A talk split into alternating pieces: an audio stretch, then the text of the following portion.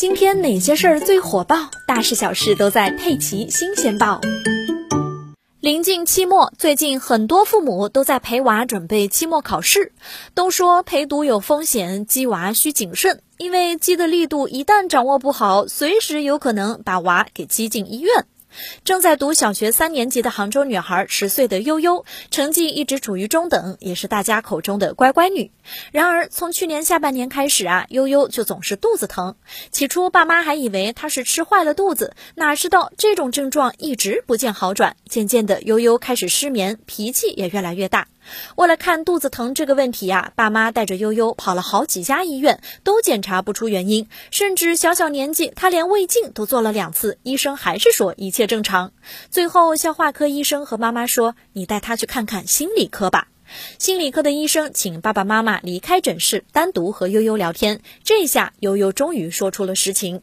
原来悠悠的爸妈从小对他的期望就很高，从幼儿园开始就提前给悠悠上了很多学前培训班。现在上了小学，悠悠稍微考得不太好，爸妈就劈头盖脸一顿批评，这让悠悠充满了恐惧。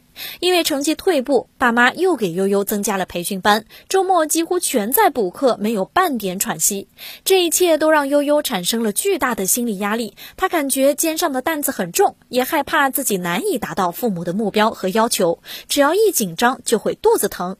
经过一系列详细的专业评估，悠悠患有注意力缺陷，他学习成绩下降和这个不无关系，并且有明显的焦虑症状，而焦虑就是悠悠肚子疼的症结所在。最后，医生给悠悠的爸妈开了一个个性化处方，退掉一些培训班，多玩儿，并且医生还劝悠悠的父母要用平常心看待学习成绩。